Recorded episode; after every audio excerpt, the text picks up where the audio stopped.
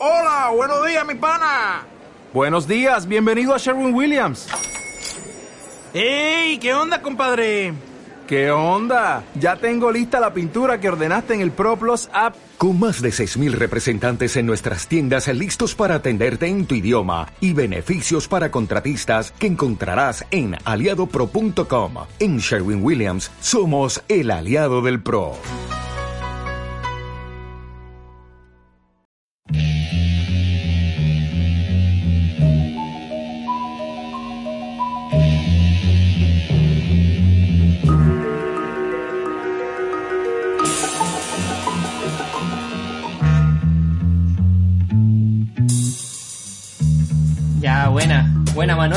Tanto tiempo. Tanto que no, tanto que no hablamos, hace tanto que no hablamos. ¿Cómo estáis, Daniel? Bien, pues weón, no tan bien como tú parece, ahí que te pegaste un viajecito. Tom- Tomé mi helicóptero privado y me vine para la playita unos días. Está bien, pues burlaste ahí la, el cordón sanitario de Marianich. No, yo ando por viaje de negocio por acá. po. Ah, está, está muy bien. ¿Por dónde andáis? Eh, ando por Curanipe, Buena. soy de región del Maule hacia la costa. Así que me vine a pasar aquí el pic de la cuarentena. ¿Y bonito El por allá? El, el- el que puede, puede, po. Es la- Sí, está bien, pues. ¿Y bonito por allá o no, weón? Sí, bonito. Eh, muy parecido a lo que es el litoral central. Oye, yo recibí un par de críticas de, de la audiencia fiel al programa. ¿Y Dicen que, No, que no lo puedo creer. dicen, dicen que hablamos mucho en la introducción de puras weas. Pero yo encuentro que eso es bueno, weón. Sí, pues. Sí, O sea, siempre, siempre ha sido así. sí, pues porque es como la idea también ahí de no entrar, de- no entrar al tiro el- con el tema, sino como, puta, preguntarnos un poco cómo estamos, qué hemos hecho. Sí, y hacer un poquito más que- liviana la, la, la conversación, pues. Y sobre todo hoy día que se viene densa, weón. Así que vámonos con calma nomás. Eh. Vámonos ahí por, por las piedras, weón. Sí, capitulito que se nos viene. piano. Piano, Oye. piano, dominica, dominica. Oye. ¿qué, qué, qué hay hecho en tu... ¿Qué obras intelectuales, obras, obras culturales has consumido, buen lector, buen cinéfilo, este último tiempo? Eh, oye, ¿por qué me hacías esa pregunta? No sé, te pregunto, Eh, para saber si es que has visto He películas. consumido como en los últimos días unos 30 capítulos del Príncipe del Rap. Buena, buena. como en la tercera temporada, me lo he visto todo. Eh, harto Slam Dunk también. ¿Ya? Eh, y harto Simpsonizados, donde están todas las temporadas de los Simpsons. Eso yo creo que es lo que más he, consumi- he consumido estos días. En época de cuarentena la serie apañan. po. Sí, voy. Yo le, le hago harto ahí a lo, todo lo que son, ya sea anime o serie o sitcom noventera, como que ese es mi, Mm. mi nicho. No, el príncipe del rap es una obra maestra, pues, weón. Sí, pues. obra maestra de la humanidad. Sí, bueno. Eh, bueno, en algún momento lo comparamos Oye, con, con, con esta Ah, peli Con. Sí, Do the porque, Right Thing, pues, weón. Haz lo correcto es como un largometraje del príncipe del rap. Claro, como si nunca es hubiese, un- claro, como que si nunca hubiese salido de... ¿De dónde viene? De, De Filadelfia. de Filadelfia, eso. Sí, pues porque claro, Brooklyn ahí más cercano a lo que es como la identidad de la costa, la costa este de, de Estados Unidos. Oye, y me, me hacía esta pregunta porque crees que yo te devuelva con la misma pregunta y me vaya a sorprender. Eh, no, no, o sea... He consumido dos weas. Eh, la primera, Estamos hablando de no de drogas ni estupefacientes. O sea, yo igual creo... Nada, o sea, que he pasado acá casi. El arte es como una droga. eh, vi un cortometraje por un diploma que estoy haciendo. Un, corto- un cortometraje chileno que se llama Mermelada, dirigido por Benjamín Rojo, del 2011. ¿Y qué tal? Eh, eh, 4 de 10, diría yo. Ah, qué exigente, ¿eh? estamos cada día más, más exigentes. no, pero un cortometraje bien interesante ahí, como que aborda harto, mm, hartos temas de psicoanálisis, como energías reprimidas. Se trata de una mina que, que tiene como que, que está súper frustrada sexualmente y tiene fantasías con todos los hombres que, lo, que la rodean, ¿cachai? Y empieza a hacer distintas acciones para satisfacer ese deseo. Así que está igual interesante ahí para los para los amantes de, de Freud y las pulsiones ocultas y las fantasías y los sueños diurnos y está bueno igual no voy a cambiar mi nota weón yo diría que Oye, 6 y su- 5 de no, de- no, de- sí, ya no, ya le pusiste un 4, weón. Oye, y, y, y su, Zuluaski, eh, habrá leído a Freud, supongo. Eh, probablemente po. sí Era po, un máster en Freud y el psicoanálisis. Sí, yo creo que le faltó psicoanalizarse o se sobre psicoanalizó para llegar a las Sí. películas que hizo.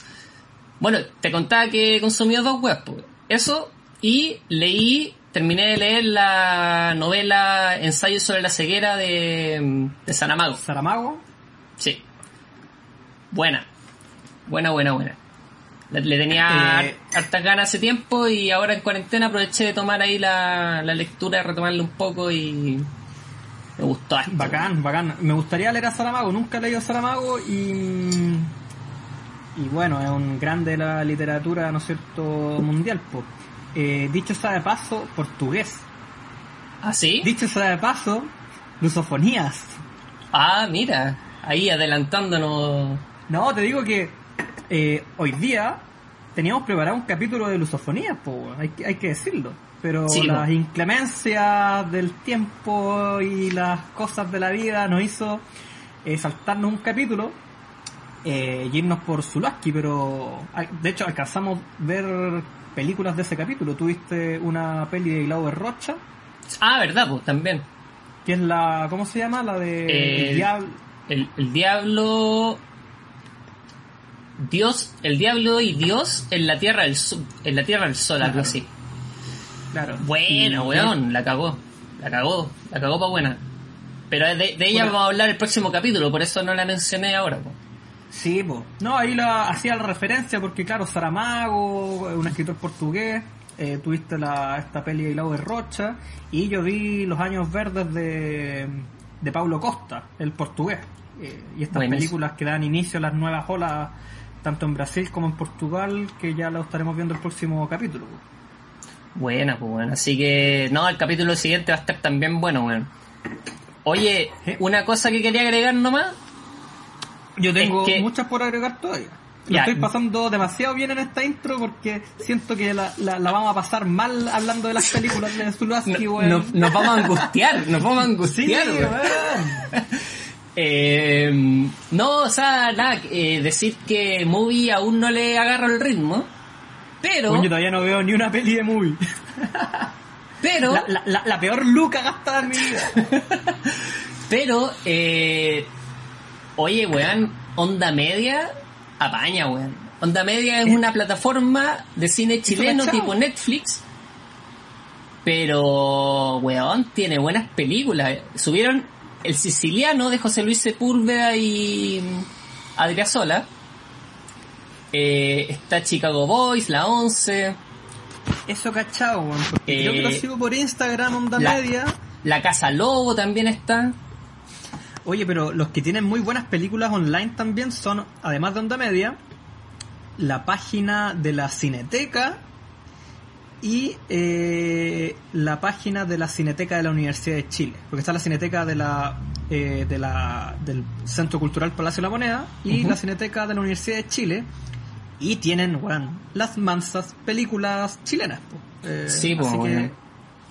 Ahí para los amantes del cine chileno, eh, hay tres ya plataformas re buenas y, no, y son gratuitas, pues así que... Así que está bueno, No. pues weón. Nos, fa- nos falta un capítulo del cine chileno, Daniel. Sí, sí, ya se viene. Tenemos que tener una reunión de pauta ahora que se nos están acabando los capítulos, Sí.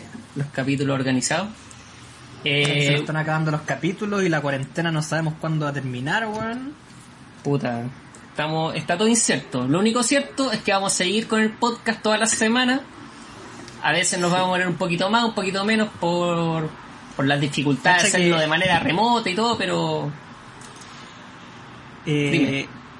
No, sí, te quería comentar a ti y a la, a la audiencia que nosotros en algún momento subíamos junto con el capítulo las referencias, eh, ya sea de obras, artistas, ¿no es cierto?, que mencionábamos en el capítulo y que ahora lo hemos empezado a volver a hacer de esta manera. Claro. Eh, y para eso hemos estado reescuchando capítulos de esta temporada. Eh, y ayer estaba escuchando el capítulo 22, que es el capítulo de Va- Vampiro, la evolución del mito. ya. Y me cagaba la risa con el comienzo, porque esto fue justo como dos días antes de que decretaran toque de queda, cuarentena. Y empezamos a hablar, salió el tema, y nos empezamos a anticipar a todo lo que ya está, lo que está pasando, weón. Pero ahí sin saber, weón, la magnitud de lo que, de lo que iba a pasar, que estamos, y, y hablamos de que íbamos a cubrir el FEM Cine, este ¿Verdad? festival de cine de mujer, ¿cachai? Que íbamos a ir al ciclo de cine en la Cato de Dino Risi, que puta, y un fin de, de cosas que al final no fueron, poco. Bueno, como la vida de todas las personas también, bueno. Claro, po. o sea, igual yo siento que eh, este año no han estado exentos de contingencia y de alguna manera también registramos un poco lo que pasó en octubre, pues el estallido social en la segunda temporada. Así que sin quererlo estamos dando un, un pequeño testimonio histórico de, de esto De estos tiempos tan estos convulsionados, tiempos. po, Sí, weón. Así que está bueno. Oye. Somos unos historiadores, somos unos historiadores Sí, de... pues, estamos, estamos haciendo historia, weón. Estamos haciendo historia. Oye, te veo súper abrigado ya en Santiago hace... talado, weón. Mira, es que yo soy friolento, entonces me, me, me abrigo tanto en invierno como en verano y ahora como estoy fumando tengo la, la ventana abierta. weón. Así que... Oye, eh, yo solamente quería agregar, de mi parte, no sé si después tú nos quieres comentar algo más, quizás antes de ir de lleno con Zuluaski y las películas. ujú. Eh, quería agradecer la instancia que tuvimos el capítulo pasado para poder hablar de cine africano. Siento que, eh, nada, me siento un privilegiado, yo creo que tú también lo sientes así. Totalmente. de haber, de haber eh, descubierto, ¿no es cierto?, el cine africano, eh, poder compartir nuestros sentimientos y lo que pensamos de las películas que vimos, y qué mejor manera que hacerla con estas pelis, sobre todo Eremacono, que es una película del corazón de África, ¿no es cierto?, del África subsahariana, de Mauritania, bueno, que Mm. bueno, ni siquiera sabía que existía un país que se llamaba Mauritania, bueno. A mí, a mí me sonaba, Eh, pero... Pero nada, claro, claro. no, no. Y, y entrar al cine africano de la mano de un gran director como Sisako, que es parte de Mauritania, parte de Mali, contándote una historia caleidoscópica de, de las vivencias del, del pueblo africano, ¿cachai? Como la vida misma Eh, también, un poco. Sí, y con toda su, como dices tú, como la vida misma, que tiene, que tiene tristezas, que tiene alegría, que tiene ahí un, una sensación de melancolía, nostalgia, de esperanza. Eh, así que nada, pues fue bonito y ojalá seguir ahí con nuevos horizontes. Oye, mm, ya pues entremos de lleno a la angustia. ¿Por cuál partimos? Al- no nos pusimos de a la acuerdo. locura. No, no, no nos pusimos de acuerdo por cuál partir, pues, weón. Yo creo que el diablo sería una buena una buena manera de, de empezar con, con Zuluaski en este capítulo. Ya. Ya, pues partamos con Eh, el diablo, cronológicamente. Igual podríamos hacer una, bueno, decir que el capítulo número 2 de este podcast, por ahí por abril del año pasado, hace casi un año, eh, hacíamos, como mencionaba, nuestro segundo episodio sobre la obra de Zuluaski. Eh, se llamaba eh, Amor, Obsesión y Delirio. Sí. creo. Andrés Zuluaski, Amor, Obsesión y Delirio. Y abordamos eh, Lo importante es amar y Possession. Claro, que son obras que... básicamente, que s- no, te decía que básicamente abordamos Zulaski porque tenemos que decirlo y no es que te quiera poner eh, una responsabilidad gigante como quiero decir, pero es tu director favorito. O sea, lo vi en la escuela, lo descubrí en la escuela de cine, en, en las clases de Miguel Ángel Vidaurre, weón, y, Y claro, pues me rompió la cabeza. O sea, la primera que vi de Zulaski fue Possession. Y después ya escudriñando un poco más, me encontré con el globo plateado que me, me voló, me terminó de volar la cabeza. pues. Así que, claro, pues para mí es un director bastante significativo, un referente total con lo que intento hacer cinematográficamente. Entonces, no, súper contento también de tener la oportunidad de hablar un poco de este autor, pues que, que, que bueno, que sabido es que ya no dejó, dejó esta tierra, dejó este mundo en 2016. Así que... mm, Oye, eh, Nada, pues, yo sé que, que, que doy este datito porque, claro, ahí damos muchas referencias biográficas de Andrei Zuluaski, eh, anécdotas que tuviste tú con las figuras de Zuluaski también. Claro, claro. Eh, muy puta, eh, entretenidas, ¿cachai? O sea, pero Sí.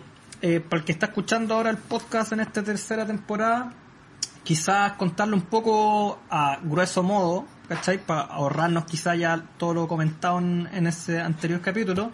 ¿Quién, quién fue Andrei Zulaski? Eh, ¿Hago yo los honores? Dale, por favor. Bueno, Andrés, Fan número uno de Andrés Zulaski eh, en este lado del mundo. Andrés Zulaski eh, fue un director y escritor eh, polaco. Eh, a fines de los 50 estudia cine en Francia y empieza su carrera con, con una película llamada La tercera parte de la noche que aborda como un poco la ocupación nazi dentro de, Polonia, eh, que no le cayó muy bien el régimen eh, imperante en, en Polonia en ese momento. Y su segunda película, El Diablo, que es con la que vamos a partir ahora, eh, aborda, es una, es una película histórica que aborda la segunda, si no me equivoco, la segunda división eh, de, de Polonia. eh, y que claro, pues es una crítica así fulminante al sistema político y a las corrupciones y al, a la amoralidad que tienen est- estos, estos regímenes. Entonces fue totalmente censurado. La película, claro, Esa sí que ya no se la aguantaron y mataron la raja, lo echaron cagando Bolonia al weón. y se fue a Francia. Y en Francia, el loco se manda lo importante es amar, lo que le significó un gran éxito y popularidad. Y ahí lo llamaron de nuevo los, los polacos y le dieron lo que todo cineasta me imagino que sueña, carta blanca, presupuesto ilimitado para hacer la weá que se le ocurriera. Y empezó el rodaje entre el 76 y el 77 sobre, de Sobre un globo plateado, que es la segunda película que vamos a abordar hoy día. Eh, pero a fines, casi ya habiendo terminado el rodaje, el- cacharon que la película no estaba alineada con el régimen comunista, entonces una vez más fue censurado, gran parte del material fue quemado, otra parte fue rescatado. Y, y claro, con la vuelta a la democracia, un poco de, de... Bueno, tengo que decir que no soy experto en historia de Polonia, pero... pero Pero, ¿qui- ¿quién, quién lo es? ¿Quién lo es? Claro. pero, pero entiendo que se democratizó Polonia de nuevo en el 86 y Zulaski finalmente pudo completar su obra tan anhelada, eh, rellenando también, bueno, ahí vamos a ir viendo más adelante, Sí. rellenando estos De una espacios manera muy particular. Claro. Estos, estos vacíos de, de partes quemadas. Entonces, nada, pues ese, ese es Zulaski, un, un cineasta polémico, un cineasta bastante particular en su estilo, en su forma, en las temáticas que abordaba, siempre delirante, siempre con una preocupación por la perversión humana, por, por la locura también, ¿no? Y eso se ve reflejado también en el manejo de cámara, en su historia, en los personajes, en las formas Sí. de actuar y expresarse. Solamente agregar que quizás su época más prolífica es durante los años 80, donde hay mayor actividad, donde también eh, eh, hace la película quizás más mainstream o que más conocemos, que es Possession, con la Isabella Gianni, con Sam Neill. Eh, y luego de la caída del muro, ¿no es cierto?, y de la cortina de hierro de los países socialistas, en lo- durante los años 90, 2000, quizá la película que más más que más valor tuvo fue Cosmo, que fue quizá creo que fue su última película por ahí por el 2015, creo, Sí. 2016. 2015. Eh, y claro, como decís tú, un director sumamente polémico, eh, así punky de real al one, lo echaron cagando dos veces de Polonia. Eh, y eh, sufrió esta, esta suerte de, claro, decimos que lo echaron, pero eh, fue una suerte de autoexilio por la censura.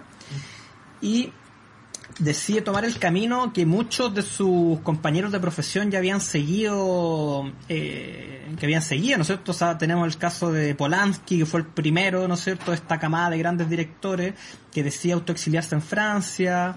Tenemos a Andrei Wagda, tenemos a, a- al de los tres colores, ¿cómo se llama? A- Eh, Kieslowski. a Kieslowski y una serie de, de directores que finalmente terminan rodando en Francia o en otras locaciones de Europa por la censura de la República Popular de Polonia, ¿no es cierto? Eh, país alineado con el bloque oriental de Europa eh, socialista. Entonces, eh, de alguna manera vamos a abordar hoy día, porque, bueno, lo hablamos en un principio, antes de partir el podcast, que, que claro, en el primer capítulo, si bien abordamos dos películas eh, de alguna manera mainstream o, o, exitosas, en el sentido de que fueron hechas en Francia y fueron bien recibidas por la crítica, eh, hoy día vamos a abordar dos películas que le, que le significaron a Zulaski el exilio. Entonces vamos a, abor- vamos a abordar a, a un cineasta muy distinto al que abordamos en el primer capítulo. Sí, yo creo que van a ser entretenidas las conclusiones que saquemos al final del capítulo para tomar posición, po. si es que es necesario tomar posición, o sea, que Zuluaski, eh, que Zuluaski es, es el, el punto de arte, ¿no es cierto? Si el francés o el polaco. Claro, bueno, ahí yo ya también tengo, tengo mi, mi hipótesis. Eh, Yo también, o sea, no necesariamente uno es mejor, el otro es peor, sino que ver qué, cuáles fueron los intereses, cuáles fueron las temáticas, cuáles Claro. fueron las formas, quizás, de hacer cine. Eh, eh, no, está, está, va a estar interesante ese- Sí. esa, Eh. esa discusión que se puede dar. O sea, yo al tiro digo que, que mi favorito es el Ah, polaco.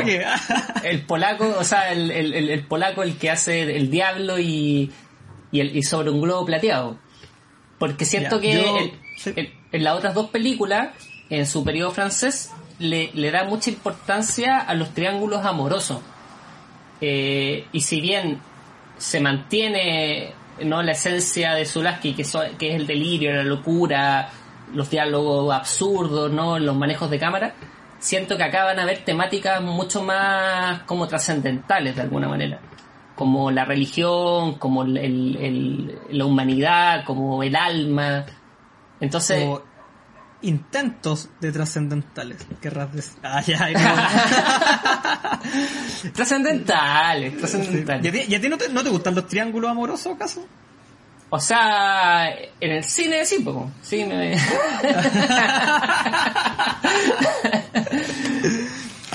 Eh, Oye, démosle con el diablo, pues, weón. Démosle con el diablo. Cáchate el título más encima, pues, weón. El diablo. Sí. Sí, yo te, te- o sea, se- tenía grandes expectativas al ya haber visto estas dos películas de Zulaski y cuando me presentan una película que se llama El Diablo es como chucha, ¿qué weá va a sacar este weón con esa película? Mm. ¿Y qué te pasó con la peli? Cuéntame un poco. Oh, ya, querés que... eh, A ver, ¿qué te puedo...? Me pareció una película sumamente compleja de ver y de seguir. eh, porque... eh, por la forma que, reviste la película de Zulaski, ¿cachai? Más que por, más que por la temática, ¿ya? Eh, más que por el contenido de los diálogos, es cómo se va desarrollando una historia donde no sabemos qué género es realmente la película, eh, cuál es el tema hacia el que apunta eh, Zulaski con esta película, eh, porque está lleno de diálogos absurdos, ¿no es cierto?, que te dan un poco embolinando la perdí. Entonces es, es, como un viaje esta película y cuando llegáis a, a puerto no, no sabéis cuál es la reflexión final que quiso hacer el director, ¿cachai? Como que eso me pasó un poco. Tuvo que pasar varios días y como ir decantando eh, esta, estos estímulos visuales y recién ahí ir sacando algunas conclusiones. Eso me, me pasó con, con el diablo. Mira, leíste un punto clave, siento, en, en, en tu análisis, porque eh, comparto contigo que es súper difícil de seguir argumentalmente, pero siento que las películas de Zulaski no hay que verlas como una historia narrativa con tres actos, un personaje principal, objetivo, clímax, desenlace, eh, sino que son experiencias visuales, encuentro. Eh, donde hay muchas cosas que quizá no vienen al caso o son, o, son aparentemente absurdas, pero que te van envolviendo en una atmósfera de, de locura y delirio y psicodelia que, mm, que claro, que si te dejáis llevar por ella y, y renunciáis un poco a entender a primera, a buena y primera lo, lo, lo que está queriendo decir o la historia que está queriendo contar, es un viaje un viaje en hongos, pues bueno, un viaje en el LSD, la- la- las dos películas, esta, El Diablo y, y la otra, Sí. el, el Globo Plateado. Sí, Entonces- no, yo tengo como varios temas que... Porque claro, hay una infinidad de temas que se tratan en la película y anoté un par solamente de las cuales quisiera profundizar en, a- en algún momento, ¿cachai? Que para mí son como significativos en la película. eh, más que claro que la trama o el arco dramático que vemos en, en esta película. Mira, yo, Eh, yo te- te, te- te de- te devuelvo la pregunta, ¿por ¿qué te pasó a ti con la película? po, weón? O sea, lo que ya te dije, como una, como un viaje psicodélico, absurdo, diabólico, eh, amoral totalmente, eh, de principio a fin. O sea, desde el principio donde vemos como una masacre en un convento, manicomio, iglesia, no, sa- no sabemos bien qué es, prisioneros de guerra, cárcel. Eh, y viene un personaje extrañísimo a llevarse a Yakov, que va a ser el personaje principal de alguna manera. Eh, no sabemos por qué lo salva, no sabemos quiénes son estos personajes. Muerte, sangre por todos lados y de repente esta relación extraña entre el Salvador y el y el, el rebelde, porque claro, hay que decir que Jacob está, está encarcelado por haber, haber atentado contra la vida del rey en una, en una, mm, en una, en un intento de revolución. O sea, hay que decir que esta película, si es que tuviera que ser como, como catalogada en un género, es una película histórica que aborda la invasión Pursia a Polonia en el siglo XVIII, en 1793. Eh, y de alguna manera este rebelde está encarcelado y llega este personaje extraño a salvarlo. Y ahí empieza una seguidilla de acontecimientos muy extraños, aparentemente guiados por este personaje de, capa negra, que pareciera ser el diablo, como el nombre lo dice.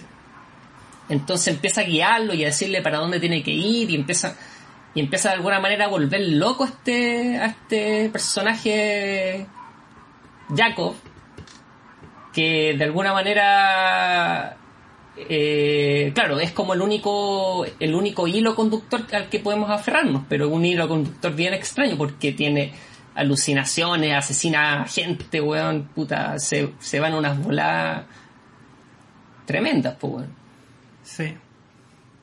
Em, si me permitieses, por favor eh, adelante Como abordar uno de estos temas que yo había anotado, porque yo sé que son muchos temas y, muchos están muy en sintonía con el globo plateado también. Eh, yo quisiera como... Claro, tú dices que es una... una si, hubiese que eh, elegir una categoría, eh, sería una película histórica, ¿no es cierto?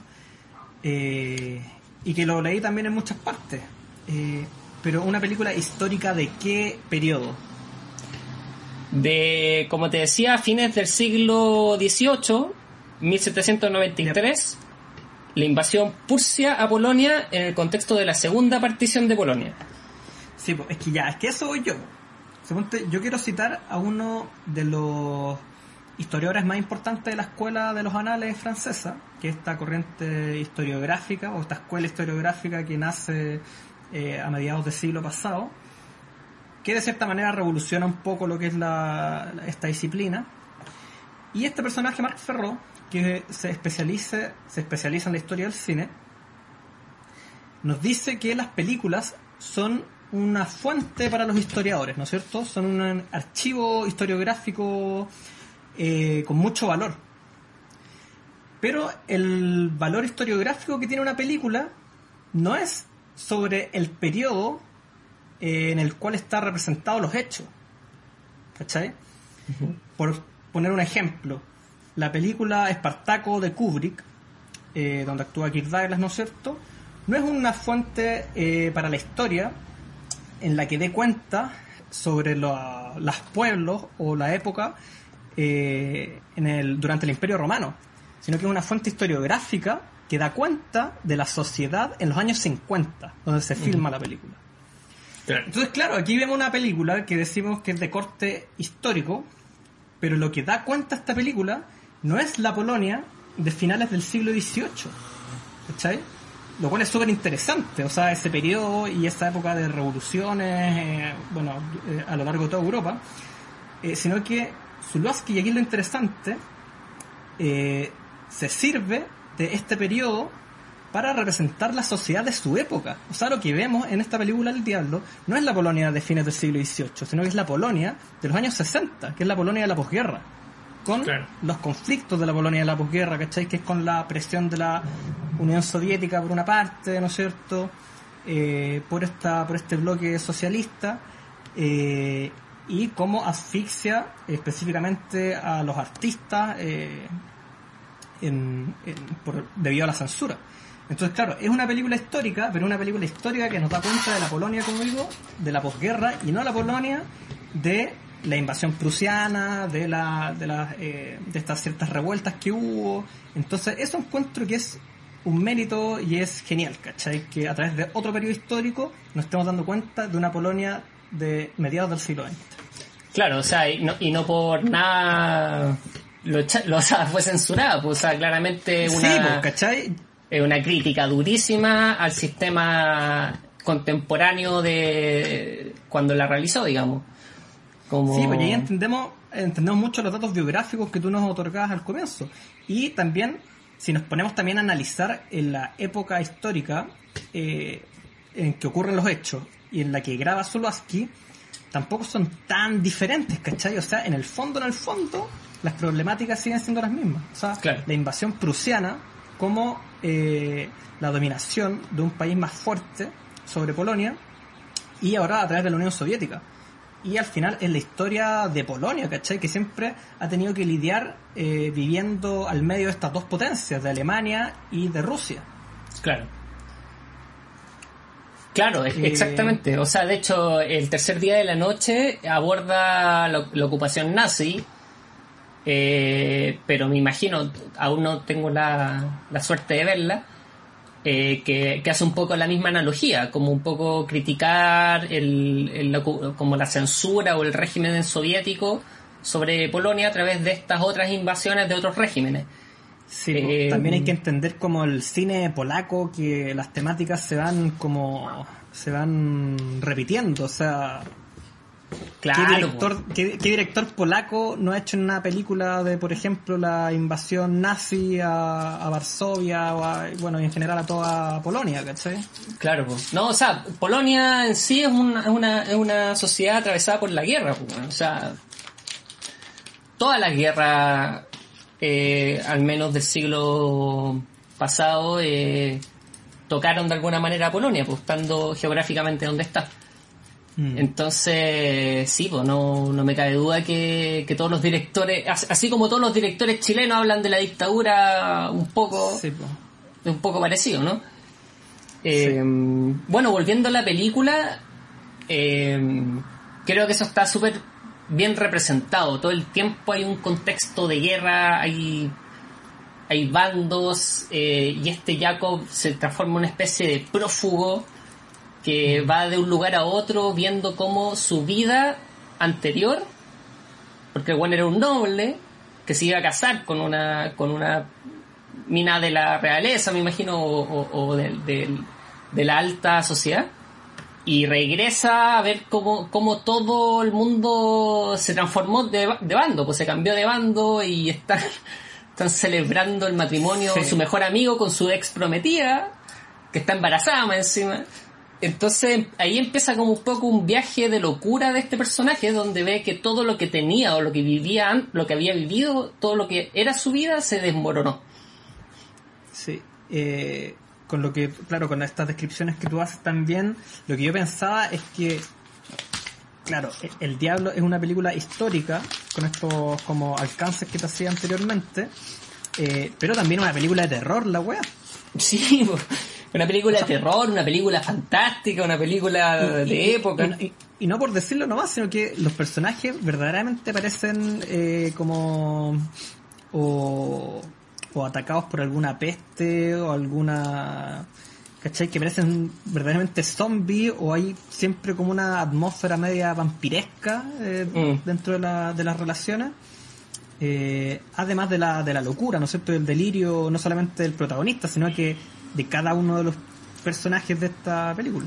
Claro, estamos, eh, no sabemos muy bien si estamos frente a una obra de teatro a veces o frente a, a, un, a, un, a un loco que, que está hablando frente a cámara o, o, no sé. Y de hecho, eh, la cita al teatro es clarísima, pues en algún momento se encuentra Jacob con, con un grupo teatral itinerante donde como que todos se los jodean y al final como que termina siendo una especie de surrealismo la película también un poco, o sea, como que toma toma de todas partes Zulaski para hacer su cine. Sí, sí, lo mismo, o sea, te respondo con lo que tú me vas contando, como con esto de los géneros, además de lo histórico del cine de terror. O sea, hay mucho de cine de vanguardia y cine experimental en Zulaski, ¿no es cierto? Mm. O sea, uno ve las películas de Zulaski y por lo menos a mí me recuerda inmediatamente a Herzog, ¿cachai? Como por lo menos la etapa temprana de Herzog.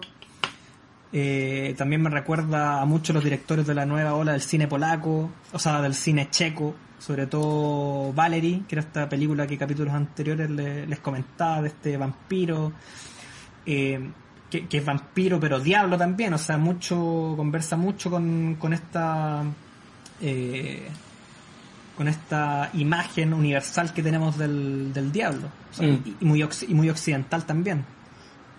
Sí. Bueno, eh, claro, el- este personaje que salva a Jacob eh, es un poco metafísico, pues, como que está todo el está como todo el tiempo merodeando y como guiando los pasos de Jacob. Y aparece cuando tiene que aparecer, desaparece de la nada, le pasa le pasa una, un arma cuando tiene que pasársela para que asesine, como si de alguna manera quisiera volverlo loco. Lo guía hacia su casa, donde ve que su padre se pegó un tiro en la cabeza, donde su hermanastro se está, se, se- se está eh, casando con su hermana. Eh, entonces como que como que el, el diablo es como una especie de bicho que lo está como como como si Jacob fuera una marioneta guiándolo cada vez más hacia las profundidades de su locura y delirio. pero muy bufonesco también, ¿cachai? O Mm. sea, no es un... O sea, hay, hay, hay como un... Hay un atractivo ahí. Sí. Por eso Jacob no, no lo deja, o sea, hay algo de seducción, hay algo... Claro, claro. Eh, también me llama la atención. O sea, si, alguna crítica le puedo hacer a esta película es que mete de todo, mete todo. O sea, como Sí. hay cinco películas dentro de. Pero que va a ser también un poco el estilo de Zulaski en casi todas sus películas. Sí. Eh, pero las escenas de incesto entre la mamá de, de Jacob, y Jacob. Y el, el papá de, de, de Jacob que, que, que, claro la hermana dice como que a veces la tomaba como su madre entonces se la, se la tiraba ¿cachai? Eh, o sea está súper plagada de, de, de pulsiones muy muy prohibidas muy oscuras pues también la película. Sí, eso eh, yo lo quiero enlazar eh, con... O sea, primero decir que hoy día, hoy día jueves 23 de abril del 2020, es el día que se celebra el Día Internacional del Libro, porque eh, un día como hoy, creo que en el año 1606, eh, muere el mismo día Cervantes y, y Shakespeare, ¿no es cierto?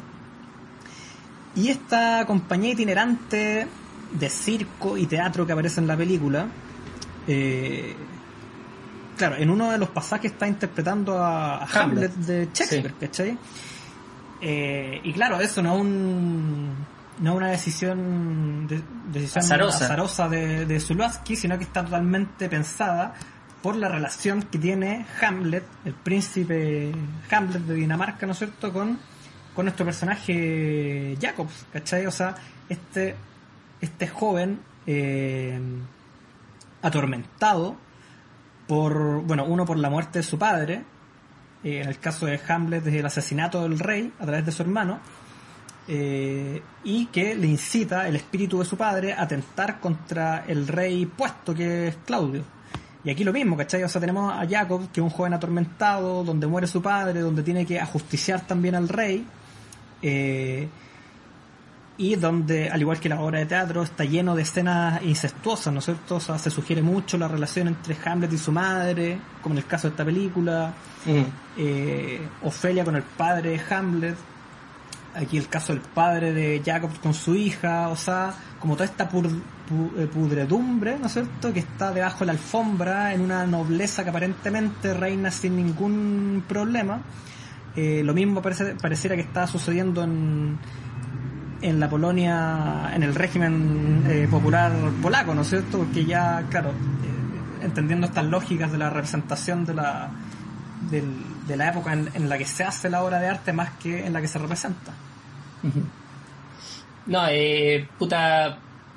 Es que creo que leíste el clavo con esa pudredumbre de las clases gobernantes. Porque creo que en esta película se representa así, pero. tremendamente bien. O sea, la. El, eh, to- todos los amigos eh, o ex amigos, ex camaradas de, de Jacob, Jacob, eh, Claro, pues viven en, en una hipocresía total, pues, una moralidad brígida. Y el mismo diablo es como una especie, porque al final uno no sabe si es un diablo o si es un un personaje común y corriente, digamos. Claro. O sea, Eh, nunca se sugiere abiertamente que es el diablo. Claro. Y, y en algún momento la mamá le dice, no, si este weón es un como un servidor de la de, lo- de- de- del régimen y, y nada, lo mandan a hacer como como weas mínimas, ¿cachai? Sí, porque Y era básicamente- un burócrata. Claro, y básicamente la misión de, de este personaje de capa negra, del cual nunca sabemos su nombre, y que intuimos todo el tiempo que es el diablo, es eh, obtener todos los nombres de quienes se rebelaron contra el rey. Como el sapo. Claro, claro. Y le y ya casi hacia, hacia el final, cuando Jacob ya mató a casi todo el mundo, cuando ya está totalmente perdido, está, está delirando a cagar, lo hace firmar un documento. Eh, entonces ahí como que de alguna manera se humaniza este, este personaje y ahí como que, como Sí. que la película como que da un, un vuelco medio raro, como dices, como, "Eh, entonces ¿quién es el diablo? ¿Jacob o, o, o- o el, o, el, o el viejo de capa negra, ¿cachai? Sí, no, se tiene salida muy, muy buena y, y claro, no, no llega a ser una tragedia porque siempre hay, aunque sea una cuota de humor, o por lo menos siempre es como un velo de psicodelia que cubre toda la película, ¿cachai? Entonces le da como cierta superficialidad, ¿cachai? Como que no, no, no nos atrapa en, en una densidad, Mm. en una densidad completa. Claro. Bueno, justamente en esa escena donde, donde lo hacen firmar, hay un diálogo que a mí me, me voló la cabeza y como que creo que es como el, puta, la par- una de las partes que rescato, no diría mi favorita, pero que rescato así totalmente, que es un diálogo donde Jacob ya está moribundo y le pregunta a este ser raro, traicionero, diabólico, dime, ¿el mundo me parece tan horrible porque estoy enfermo o porque realmente es así? Y ahí el loco le dice, qué difícil pregunta me haces. El mundo tiene flores, tiene océanos, tiene montañas, Sí, tiene ¿verdad? mujeres. Mejor lo bailo. Y empieza a bailar de una manera muy extraña y, y casi cómica y, Sí. y de ahí le tira un tiro en la cabeza al loco porque ya, ya obtuvo lo que necesitaba de él, que era la firma. Sí, no, verdad, es muy. No sé, kitsch también esa, Sí, es muy extraño. esa escena. Oye, y otro de los temas también que quería abordar, eh, que igual va muy de la mano con lo que decía anteriormente, de como de lo que nos dice Marc Ferró, ¿no es cierto?, respecto a- al, al cine como, como un archivo historiográfico. Eh, también está el tema del nacionalismo y la patria. ¿cachai? Como también está presente el tema de la iglesia. O sea, siento que hay instituciones que Zuluaski bueno, las revienta en esta película. ¿cachai? Eh, claro, por una parte el nacionalismo, que, que si bien a fines del siglo XVIII está hay como incipientes movimientos nacionalistas a través de, la- de las revoluciones y lo que había sido la revolución francesa, ¿no es cierto? estos movimientos llegan a toda Europa y obviamente a Polonia también. Eh, pero es un, o sea, el nacionalismo que vemos en esta película dice relación con la crisis identitaria que tenía Polonia en los años 70, ¿cachai? O sea, lo que hablamos también, vienen saliendo de una guerra mundial, una- un país, quizás el país más dañado por la Segunda Guerra Mundial, o uno de los más dañados, y tiene que reinventarse, ¿no es cierto? Y hay una profunda crisis identitaria, sobre todo de la generación de Zuluaski, que son aquellos que fueron los que vivieron de niños la, la guerra. Claro. Y la plasma en esta película donde, claro, vemos que hay una revolución, que hay una anarquía total, que hay una guerra de todos contra todos, donde hay un delirio y una locura colectiva, ¿no es cierto? Y donde empezamos a ver que no solamente hay dos bandos, sino que hay tres, cuatro, cinco bandos y todo, o sea, nadie tiene claro para dónde va la... para dónde va el país, ¿no es cierto? Para, para dónde van a llevar Polonia. Aparece el diablo, rescata a Jacobs de, de este manicomio y le dice, nosotros vamos a volver como a nuestro hogar, ¿cachai? Bueno, y esto ya es una interpretación mía por lo menos, una metáfora, donde al decirle estas palabras, él no está diciendo vamos a volver eh, físicamente a la plaza de Varsovia o, no sé, algún lugar representativo de Polonia, sino que es un lugar abstracto, que es su casa, esta casa que él la encuentra totalmente desmantelada, eh, la mitad también de la, de la casa eh, quemada, y para mí ese es como el simbolismo o la metáfora de lo que significa Polonia para Zuluaski, ¿no es cierto? O sea, una casa a medio derrumbar, eh, falto totalmente de identidad. Y el personaje lo que finalmente hace es quemar la casa, ¿cachai? O sea, el weón quema este hogar, comillas, que viene siendo la patria, el país, ¿no es cierto? Que alberga eh, el, sentir nacionalista de la Polonia, el protagonista, weón, la quema y, y la deja en ceniza, ¿cachai? Como diciendo esta weá me vale verga. Mm. Sí. No, o sea, Eh, buena, buena interpretación te sacaste de, de la peli, porque yo creo que también, o sea, como ya analizando quizá a Zulaski como cineasta y de paso a Polanski y a, y a todos estos cineastas polacos, eh, de alguna manera su cine es producto del delirio o del horror de la guerra, pues, weón al- algunos más explícitos que otros y en Zulaski lo vamos a ver vamos a ver sobre todo el delirio la locura que genera la guerra pues bueno.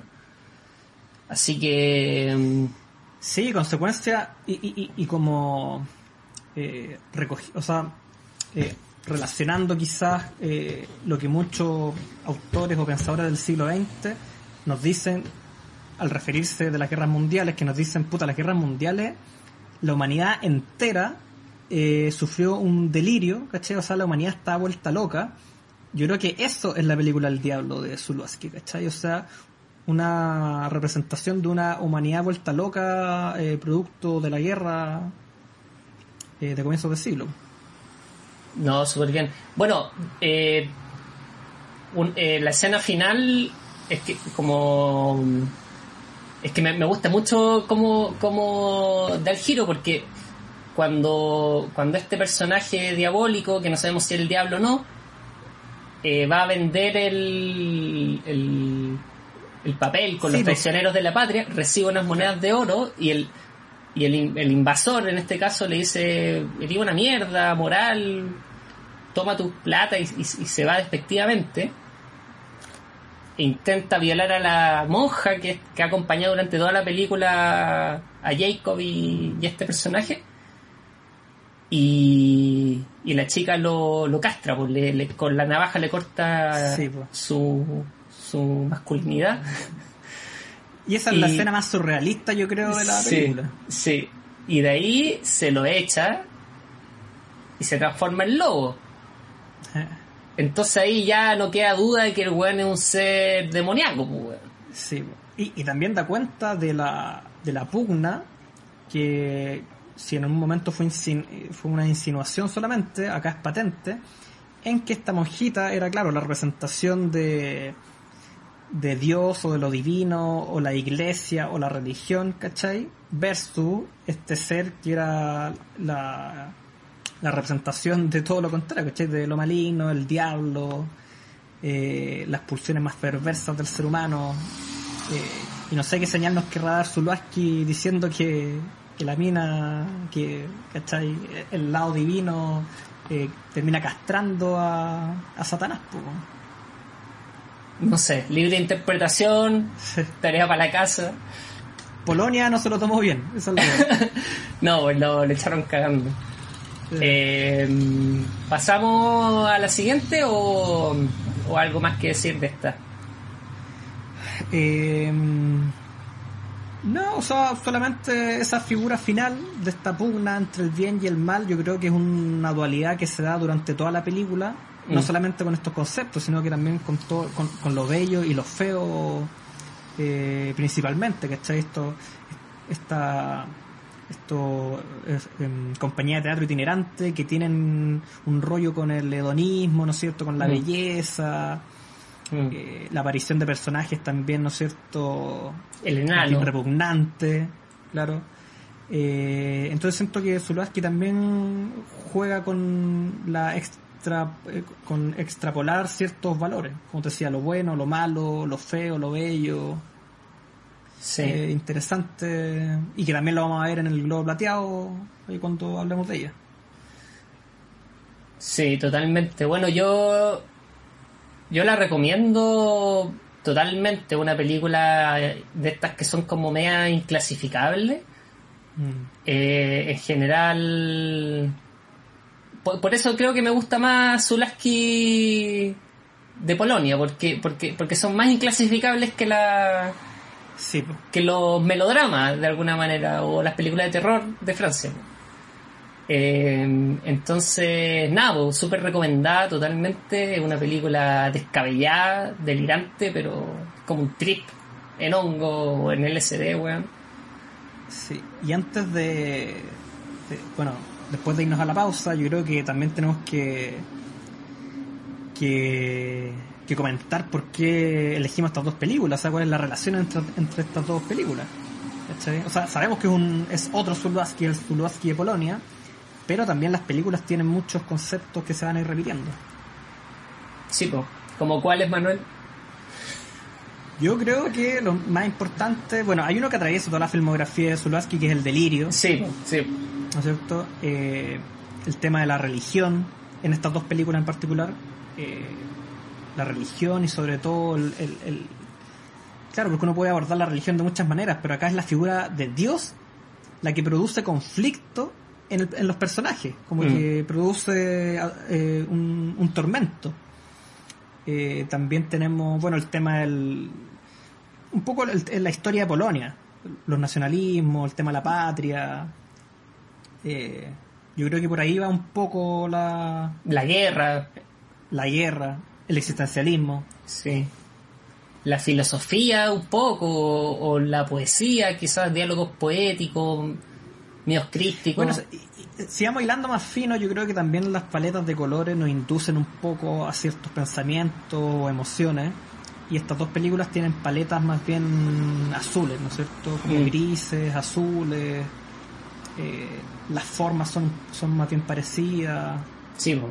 sí po, o sea, yo tengo una la teoría de que de alguna manera mm, eh, la película que le seguía al diablo era un globo plate- sobre un globo plateado, que es una adaptación de una trilogía de libros que hizo su tío abuelo, que se llama la trilogía lunar, eh, que escribió entre 1901 y 1911. Entonces, eh, esta, esta película de alguna manera es como yo siento, es un- es una teoría mía, era como, como la película con la que soñaba ser Zulaski. Y, De seguro. Y claro, o sea, creo que la relación directa es esa, como, como al volver a Polonia lo- la primera weá que hace es lanzarse a, a sobre un globo plateado. Hoy está lloviendo acá, weón. Oye, hacemos una pausa y volvemos Démosle. en unos minutos. Ya. Ya. Buena, volvimos de la, pal- de la pausa ultra necesaria porque al menos yo, no sé si tú Manuel, que así como con el cerebro medio... Sí, con Medio el tostado. cerebelo medio. Sí, solamente acordarme de la película se me. se me tuesta el cerebelo. Sí, Eh, pero, pero buen ejercicio, o sea, como decías tú, o sea, más que, que aferrarse al, al guion o al arco dramático de la película, son los conceptos que sugiere Zuluaski en esta película. Eso es lo, Mm. lo interesante. Y, y claro, ahí es cuando uno empieza a escarbar, escarbar y se va haciendo un poquitito más, más espeso el, el tema. ¿cierto? Claro. Abordar conceptos que, que uno como cinéfilo no está muy acostumbrado generalmente de los directores, ¿no es cierto? O sea, la religión, los nacionalismos, eh, la patria, el pecado, eh, la, todo el delirio, la, la pudredumbre del alma humana. ¿no es cierto? El delirio. Claro. Entonces, pero, pero estuvo bueno, pues. Estuvo bueno, bueno. Bueno, y esta película no va a dejar de esos temas de lado. De hecho, creo que mm, los va a retomar y con mayor fuerza, encuentro. Sí, po. Ahora Polonia ya no. No es que lo haya echado nomás, sino que le, le quema la película a esta weá. Ah, Sí, pues bueno, la película El Globo Plateado, ya decíamos en la primera parte, fue censurada, partió su rodaje el entre el 76 y el 77, en la primera vuelta a Polonia de Zulaski. Y, y claro, el rodaje es interrumpido por las autoridades polacas por ser un- una ser considerada una película antipartidista, digamos. Eh, y le queman gran parte del material y, logra también recuperar o, o salvar eh, ciertas partes de ciertos rollos. Eh, y se va de nuevo a Francia a seguir su, su recorrido y vuelve el 88 o sea el 87 a, a rodar o a terminar de hacer su finalmente globo plateado que se estrena en el 88 entonces una película que que de alguna manera, o sea, a mí me, lo primero que me llama la atención es que lo primero que escuchamos es la voz de Zulaski diciendo esta pe- contándote lo que eh, acabo de contar. Esta película fue prohibida, quemaron, Sí. ¿cachai? Como que como que es como un documental la weá. De alguna manera, ficción documental, ciencia ficción documental, una, una mezcla muy, muy extraña. Entonces, ya de partida eh, es interesante ver, ver esa, esa, ese paralelo, porque todas las partes que no logró recuperar Zulaski las rellena con imágenes de Polonia, Francia, no sé, y una voz en off leyendo el guion de lo que iría en esa parte. Eh, Sí, es loquísima. Igual es loquísima. Eh, y yo tengo sentimientos encontrados con esa. ¿Operación? Porque, igual- porque igual es un. Un ejercicio arriesgado, pues, bueno. O sea. Totalmente. Quizá en una película. En otro tipo de película.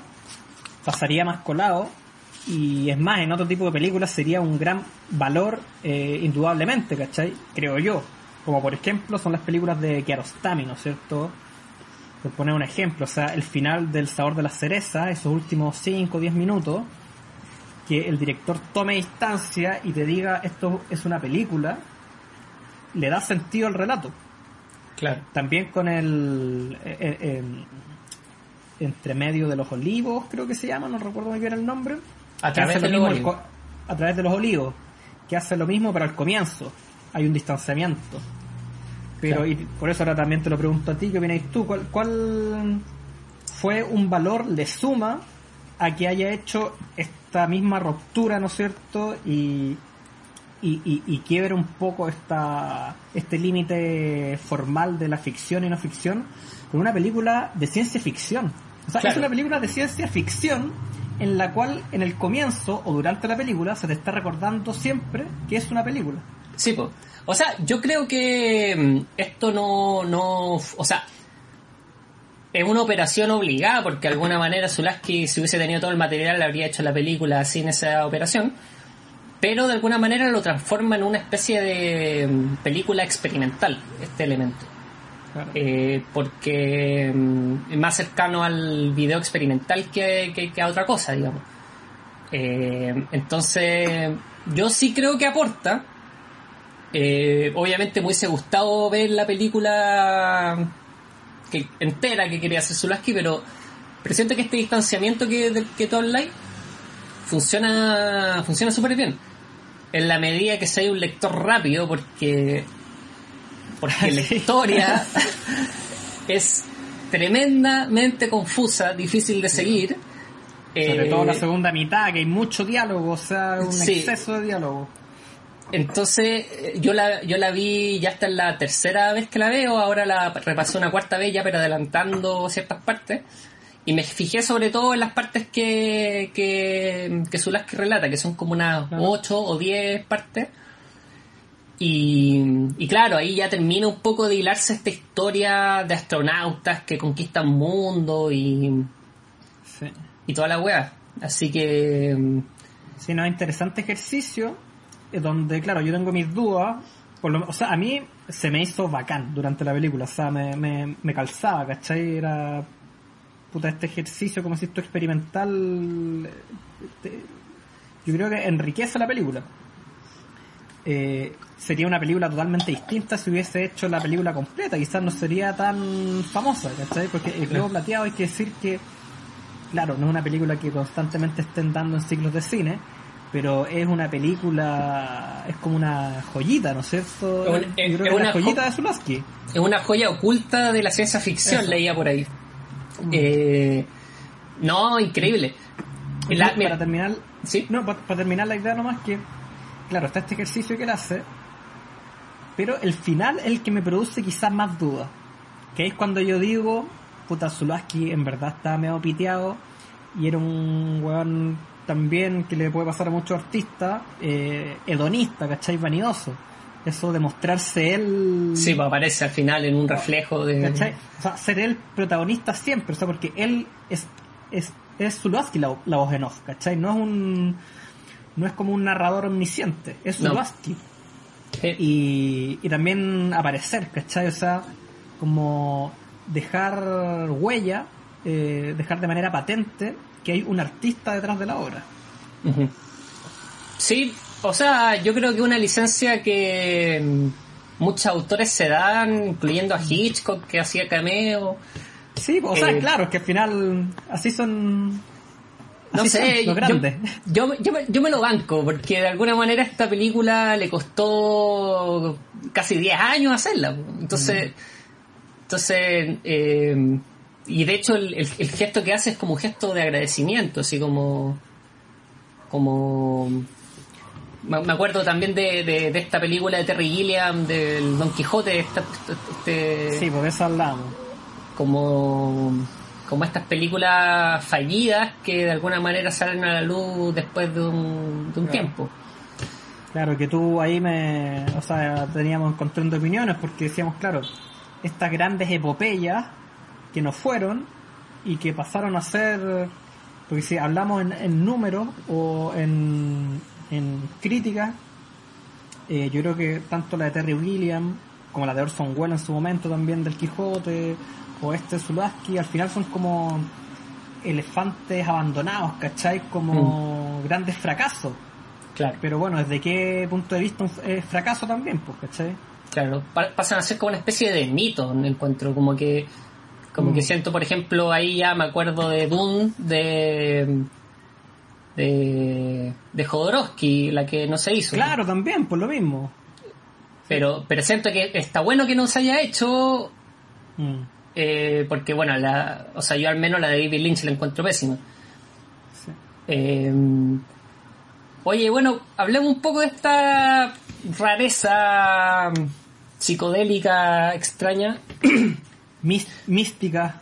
mística, bíblica, delirante.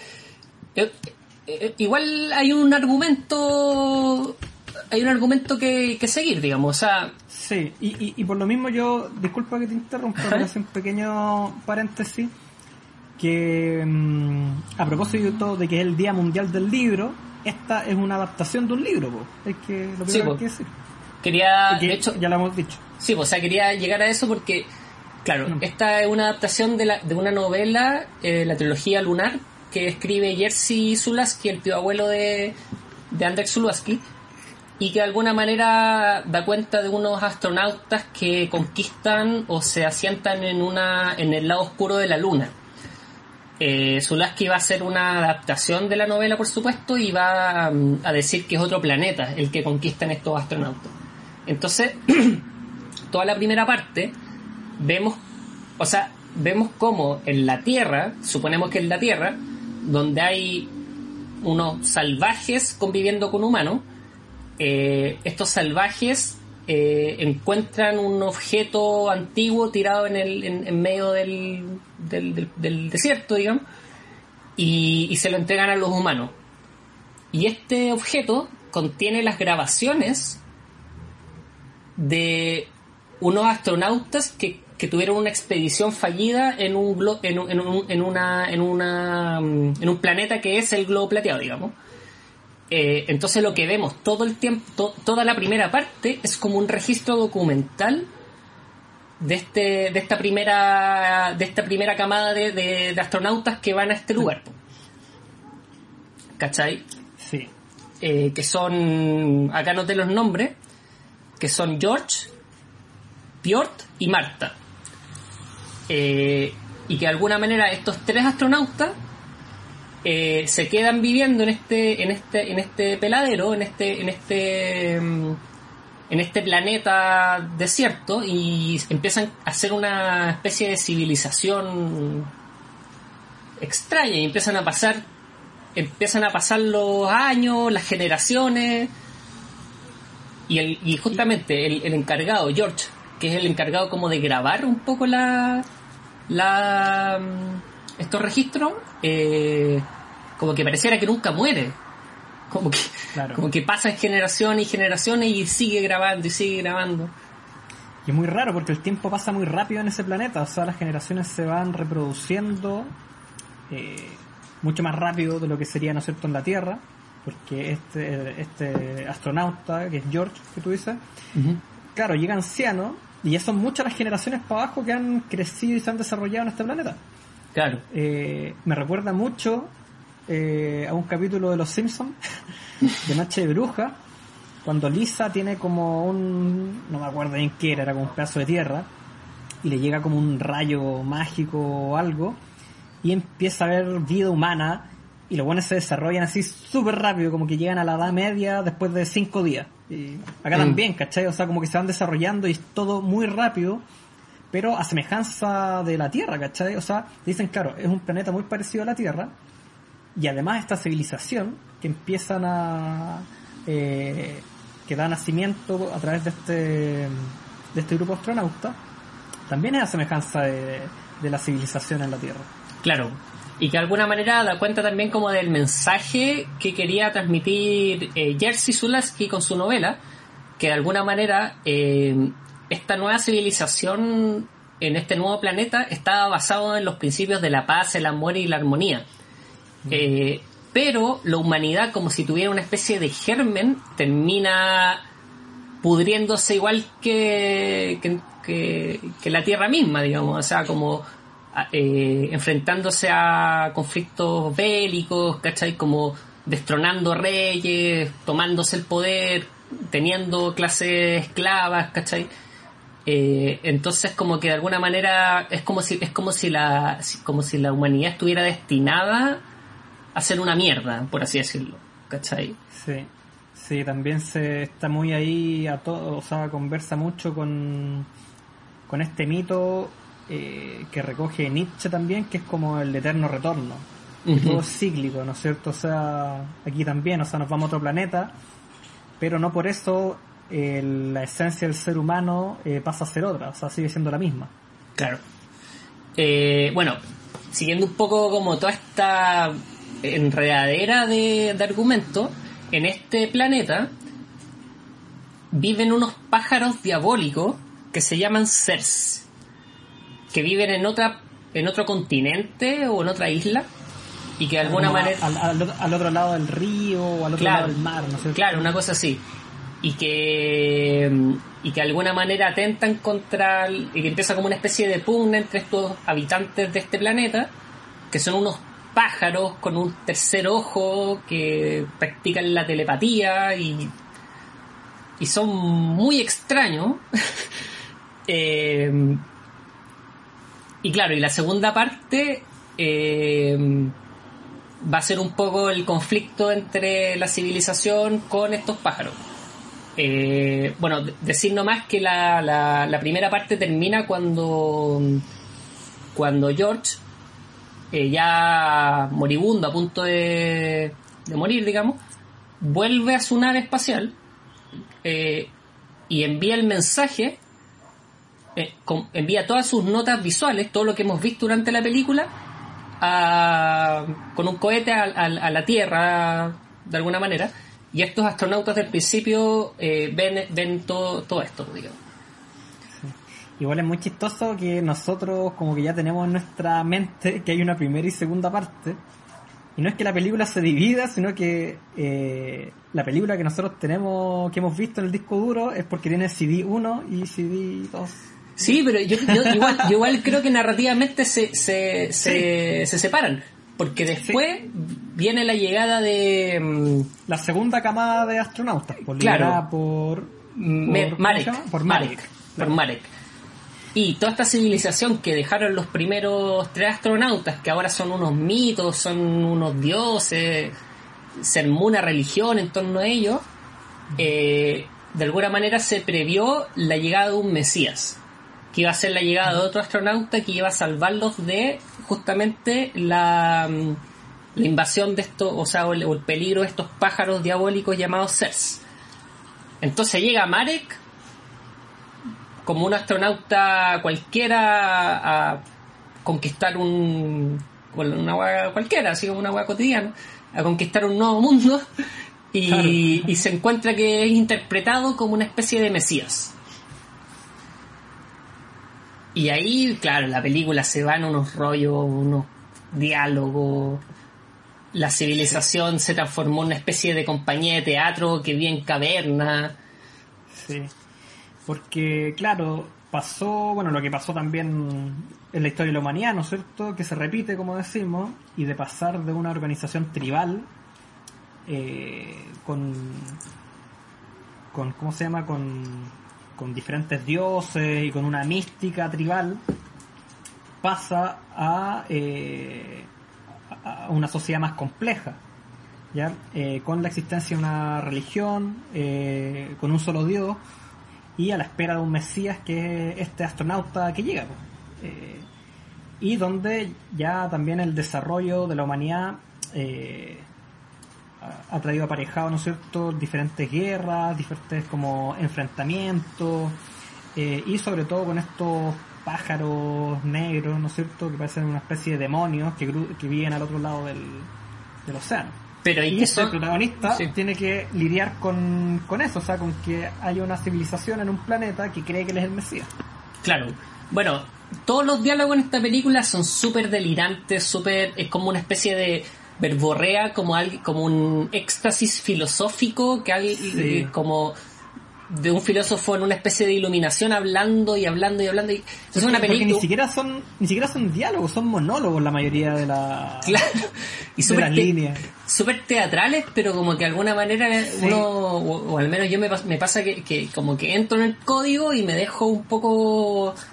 Claro, pues no entiendo la, la no hay mitad, no hay que entender, es como una cuestión sensorial nomás, ¿cachai? Es un, un fluir de la conciencia eh, demasiado denso, pero que, que al final es incongruente, pero pero tampoco el objetivo es, ¿cachai? Eh, el, que sea una clase de filosofía lo que está diciendo el personaje. Eh, lo que a mí me pasa con, con este exceso de, de monólogo eh, y con esta especie de verborrea, eh, muy teatral como decís tú, claro, es como estar viendo una obra de teatro de los antiguos griegos o una ópera clásica, ¿no es cierto? Porque es todo muy exagerado, todo es muy atormentado, pero no sé si... O sea, claro, pu- puede ser la, la, forma de la película que Zuluaski diseñó, ¿no es cierto? Que, que haya tenido esa intensidad, porque hay que decir que los personajes de Zuluaski son demasiado intensos, eh, eh, donde la- las diferentes pulsiones humanas están ahí, ¿no es cierto?, a flor de piel. Eh, pero siento que tal desafío que conlleva esta película, que al final es como, claro, Zulaski acá está tratando de hacer una película donde explique casi que el ser humano y, y lo divino y, y- y- este sentir existencialista. Eh, pero yo no sé si eso se logra con tanto guion, ¿no es cierto? Con tanta palabra. Eh, quizás a la falta de... Porque claro, acá siempre he estado haciendo metáforas, ¿no es cierto? Y, y- Ujú. y siento que hay veces que la metáfora fluye mejor con imágenes que con palabras, ¿cachai? Claro. Y, y- y imágenes hay de sobra en estas películas. Pero Sí. quizás parte del barroco que quería hacer Zulaski, ¿cachai? O sea... Sí, pues sea, el estilo de, del loco, ¿cachai? O sea, eh, por supuesto que uno podría hacer una una película mesiánica sin ningún diálogo, ¿cachai? O, o una- pero yo siento que el exceso de diálogo finalmente termina en, en, en ninguna palabra, como que todo, como Claro. que toda esta Sí, se anula. verborrea se, se, se, se difu- o sea, se difuma porque porque como que desaparece, como que es parte como casi que de un ruido, como de una especie de estado Sí. mental reflexivo, filosófico, atormentado, ¿cachai? Que podría, podría no tener subtítulos en la película y, Sí, y sería igualmente... igual- igualmente incomprensible. O sea, de la- aunque, aunque, claro, ya cuando... O la- igualmente de comp- o, o se comprendería igual, ¿cachai? O sea, Claro, sí. es verdad que es como Eh, un ruido. De hecho, yo siento que lo, que la, que, lo- que las intervenciones de de Zulaski con toda esta parte en off que cuenta el guion, como al leerlas lento y ir poniéndole pausa y leyendo cada línea, eh, son como cables a tierra, weón. El trabajo que me di, weón, son, son cables a tierra para entender qué chucha, pues, weón, qué chucha es lo que pasa. ¿Cachai? La, la ¿cómo se llama? La, la profecía decía que iba a llegar un astronauta que lo iba a liberar del, del mandato de esto, o sea, de, de- este peligro de los de los pájaros diabólicos. Mm. Marek carga con esa con esa mochila y de alguna manera se ve obligado a ir a a invadir este este este pueblo de, de, de- de pájaros que además tienen como toda una arquitectura, o sea, son unos... Es como que son más desarrollados que los mismos humanos, ¿cachai? Claro, que es ellos son los, nati- son los nativos del planeta también. Sí, pues, y que además pareciera ser que son más desarrollados en, en todo sentido, o sea, Mm. a nivel intelectual, de comprensión, o sea, eh, eh, se comunican a través de la telepatía, ¿cachai? Y cuando vuelve este Marek, de alguna manera fracasado porque termina no, no logrando su objetivo, termina siendo crucificado por el pueblo Sí. en una escena que yo diría que es puta monumental, ¿cachai? O sea, ese- esa Sí. crucifixión es una weá... O sea, hay imágenes que son demasiado. O sea, no vamos a decir todo porque la mitad de la película o, la- o más de imágenes son demasiado impresionantes. De hecho, aquí yo creo que el, el mayor valor de la película son sus imágenes. Mm. Eh, claro, que hay, hay una crucifixión y que, claro, obviamente hace alusión a, a, a Cristo y a la religión católica. Eh, yo sigo con la mm, con la postura de Marc Ferro que dice que la película es un archivo historiográfico del tiempo en que se hace la película y aquí vuelve Zulawski a hacer una crítica aguda a el no solamente a la Polonia a la Polonia socialista sino que también al régimen eh, eh, soviético ¿no es cierto? que pesaba sobre ellos Claro, o sea, a esta altura ya casi no, porque estamos en el 88, pero, Ya, pero, pero, la- ju- pero pero la- justo la la- transición. La, Unión, la Unión Soviética acá del 89 recién. Y Claro. durante todos los años 80 fue como un, un Sí, pues no, ya- de protestas en Polonia también. Claro, y además que es una película que, que de alguna manera tendría que ser, si hay que ponerle un año, tendría que ponerse sete- del 76 al 88. Eh, Eh, Entonces sí, po. Eh, no, pero pero harto, harta crítica yo diría como a la humanidad misma, encuentro, sí, como, sí, sí, sí. como a los valores humanos, como que eh, justamente agarrándome del, del, del, del concepto que lanzaste tú, del eterno retorno hacia esta perversión, hacia, hacia esta mm, tendencia a la destrucción. ¿Cachai? Sí, que De- lo vemos después presente también pasa en una weá que ya no logro entender, que es como- humanidad vuelta loca. Claro. Después al final ya pasa una weá que no termino de comprender, que es la llegada de un tercer astronauta, pero que llega a través de... que no llega a través de una nave, llega a través de una droga y... y presencia en la crucifixión de... de Marek y después muere para iniciar otro viaje astral, una wea así dice. Y es como. Y ahí una pelada de cable que ya no. O sea, no. Sí, tú te estás refiriendo al que es como el ayudante de Marek que está en la Tierra. Claro, y que, va- y que va hacia. que, que va, va hacia este globo plateado, pero, pero, pero la forma en la que viaja no es. no es convencional, pues, weón. Es a través de una especie de viaje mental. Sí. En la cual tiene conversaciones también con una loca que me recuerda mucho a lo importante es amar. O sea, Mm. se pasa, vuelve a discursos como que ya había desarrollado en otras películas, com- como este tema del, del amor y, y Mm. del amor capitalista. Mm. Recuerdo que, o de que aquellas personas que niegan la psicología o el poder de la psicología tienen un, un ¿cómo dice? Un alma fascista también.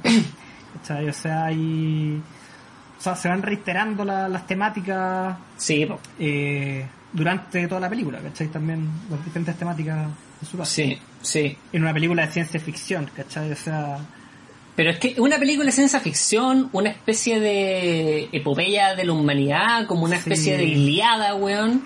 como un relato épico. Un relato épico que. que creo que.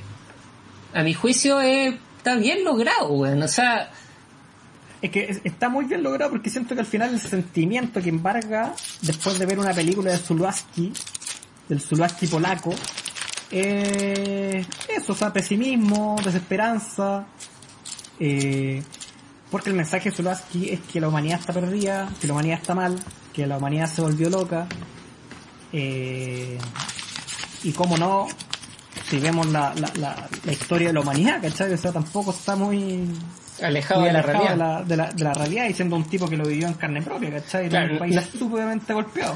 No está, no está cagando fuera del tiesto como, como se diría en buen chileno. Eh, no, una película a primera es incomprensible, pero totalmente seductora, siento, como desde el principio, como que de alguna manera te, te atrapa esta atmósfera que logra crear, Sí. Como sobre todo también con el color, que está to- todo en un, con un halo azul, Claro, como unos filtros azules. y, y, y con las weas rarísimas que te muestra que uno como que como que no comprende, pero alguna parte tuya inconsciente se remueve, ¿cachai? En esta, en esta película. Sí, es que es muy estimulante visualmente, pero su mayor logro, claro, lo que decís tú, genera una atmósfera, ¿no es cierto? O sea, genera Mm. un estado, no sé, de conciencia o de emociones que te conecta con la película, que te pegáis un viaje con la película. Sí, ¿no? Eh. Y lo- y- dime. No, no, que eso un poco también las películas de Zulaski son viajes, o sea, lo siento mucho con, con el diablo que, que el protagonista, eso de volver a la patria. En este caso, los astronautas que van a, a- a conquistar son temas súper recurrentes en la en las historias que cuentan los pueblos. ¿No es cierto? A mí Jacobs o, me recuerda mucho a Ulises, que tiene que volver de Troya y volver a su casa, ¿no es cierto? A su patria, a, a, a Ítaca. Claro. Eh, acá es, es el, el inverso, como el tema del viaje a la luna. ¿Cuántas historias no hay sobre viajes a la luna? ¿No es cierto? O sea, de Julio Verne, Sí. eh, no sé, para adelante, y, bueno, y desde antes también. Entonces como que toma estos cuentos universales de viajes, eh, pero los transforma obviamente en, en unos viajes místicos, no sé, experimentales. Claro. Solasquiano, diríamos. Claro, sí, Eh, totalmente con, con sello propio. Claro, y, y tomándome un poco de lo que lo que decís tú, como, como que siento que, que El Diablo, al ser una película de época y esta al ser una película de ciencia ficción, de alguna manera se parecen mucho. Como que, como que to- toma esta, estos géneros y, lo, y, los de- y los degenera. Y los vuelve una, una cuestión ya que llega a ser surrealista a ratos. Sí, o sea, lo convierte en un espejo de las sociedades, pero estos espejos que uno pilla en circo o en parque de Mm. diversiones, ¿no es cierto?, que deforma la, la figura. Sí. Eh, no, a mí, a mí al menos esta película yo le pongo un un 10, weón, un 10 de 10 porque es que me encanta, es que me encanta, es una de ¿Te, mis te- te- te- te top- encanta poner nota a las películas? Sí, sí, soy de los que ponen nota. Y, esta- y esta, sí, sí, weón. Porque, porque de alguna manera mm, te hace pensar, pero ya. O sea, no hay, no hay vez que la vea, porque ya la he visto tres, cuatro veces, no- y no hay vez que la vea que no quede así como pensando día entero, weón, semana entera sobre, puta, ¿qué es la humanidad? ¿Cuál es el sentido de la existencia, weón? ¿Cachai? Sí, es eso. Y, y- y siempre como, claro, está este rollo existencialista de Zulowski, pero siempre va de la mano con la religión, ¿cachai? Como Sí. que si la religión realmente eh, lo atormentara a Zulowski, ¿cachai? O sea, Claro. es un... O, sea, hay un tema no resuelto con, con Dios, ¿cachai? O con una figura suprema, que Claro. lo podemos ver por lo menos en el Diablo y más patente en esta, ¿cachai? O sea, personajes totalmente atormentados por eh, porque saben que existe una- un ser superior y porque quieren ser iguales a ellos, eh, quieren ser ellos Dios también, o, Claro. o se, o se saben criaturas inferiores, o sea, hay todo un, un rollo. Hay una parte también que, que uno de los un intelectual y un actor dudan de su de la divinidad de, de Marek y, y van a la, a la nave y vuelven a la Tierra y los de la Tierra Sí, sí. deciden enviarlos a la vieja Tierra. O sea, ahí, ahí también se, se extiende todo un universo tipo Star Wars, po, como, como que aparentemente la humanidad ya ha colonizado, no sé, weón, 30 planetas, ¿cachai? Sí, ahora que lo decís tú con el tema de, de los actores, igual es un tema para Zulowski los actores. Sí, Actores, totalmente. actrices y el tema de la, o sea, lo que simbolizan, ¿no es cierto? El tema de la representación. Sí, Lo vemos en El Diablo, con esta compañía de teatro hedonista, representando a Hamlet, entre otras cosas. Lo vemos acá en, en los actores del pueblo, ¿cachai? Que surge esta civilización en la luna, lo vemos, lo eh, importante y- es amar. con Kinski. Sí, po. y la ¿O compañía no? de teatro. Kin- Claro, toda la- claro todo el- porque Kinski creo que era director de la compañía. No, Kinski era actor. Ah, era actor, ¿cachai? Entonces hay un rollo con, la, con las artes escénicas, con, con el rol del actor, ¿no es cierto? Con la, Sí. lo que significa la representación. Sí. No, Bueno, totalmente. el tema es tema para varios, para Bergman, es un gran tema también el tema de la representación. po. Sí, o sea, me recordó a Berman, de hecho, de- en algún momento con... por- porque, porque hay cierto... O sea, el estilo es muy distinto, pero si uno se detiene en ciertos diálogos, eh, termina uno como, como filosofando un poco, ¿cachai? O sea, como, que, si- como si cada diálogo fuera como un libro abierto o, un- o una puerta hacia un mundo eterno, pues, ¿cachai? O sea, como quién soy, eh, por qué me llamo, eh, qué es lo bello, eh, qué es la conquista, qué es la guerra. O sea, tiene todas las preguntas de la humanidad metidas en una sola película que, que claro, o sea, se le salió de las manos porque es imposible meter la humanidad en una película, pues, ¿cachai? Pero el ejercicio es interesante. Sí. Yo creo que hay, bueno, esto ya es personal, hay directores que han obtenido mejores resultados usando mismos géneros o diferentes géneros. Por ejemplo, eh, 2001 Odisea en el espacio de Kubrick también es una... Bueno, te vuela la cabeza la wea, ¿cachai? O sea, Sí. Tratando de contener en una película lo que es el ser humano. Claro, o sea, Eh. parte de, lo- parte de los cavernícolas y termina en un viaje psicodélico por el, por el infinito del espacio. Sí. Y a mí la película que me gusta mucho también, que trata de hacer lo mismo, pero con. con. con un simple drama, eh, que a algunos les gusta mucho, a otros no tanto, que es. eh, El árbol de la vida de, de Malik. ¿Cachai? Siento que. Siento que son dos caminos que se pueden tomar para tratar de abordar eh, la existencia y los temas trascendentales del, del ser humano y, y bueno, y está el sello propio de Zulaski ahora con esta epopeya de ciencia ficción mística, ¿cachai? Mística, fantástica, bélica, de todo, weón. O sea, re- realmente creo que estas dos películas son muy recomendables para. Para mirar, weón, y tratar de entenderla y sacar sus propios rollos, porque son de estas películas que no tienen como como una como un mensaje claro, ¿cachai? Son como muy interpretables estas películas, no no sé, pon- pongo sin quitarle mérito, Daniel Blake siento que sí tiene una crítica súper eh, dirigida, ¿cachai? Eh, estas películas, por ejemplo, son son eternas, ¿cachai? Como que no, no, no hay cómo encasillarlas en como puta, el, el autor quiso decir que, ¿cachai? Como que simplemente te muestra un delirio Sí.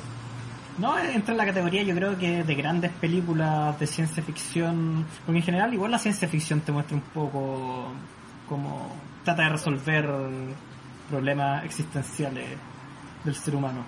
Eh, Mm. Como te decía, 2001 de Kubrick, también Solaris de Tarkovsky. Solaris, claro. Eh, yo creo que entra como en ese grupo de grandes películas. Sí, po. Bueno, yo creo que Zulaski, autor recomendado. eh, Sí, pues si, si se hacemos lle- dos se- capítulos de este autor es por algo. se lleva el sello de La Hora del Lobo, La Hora del Lobo Approved. Sí, sí. Pero yo para finalizar debo decir que me quedo con el Zulaski de Possession y lo importante de amar. Sobre todo lo importante de amar. Creo que ese, como citando a un gran amigo, dice que es el estado de arte de, de Zulaski.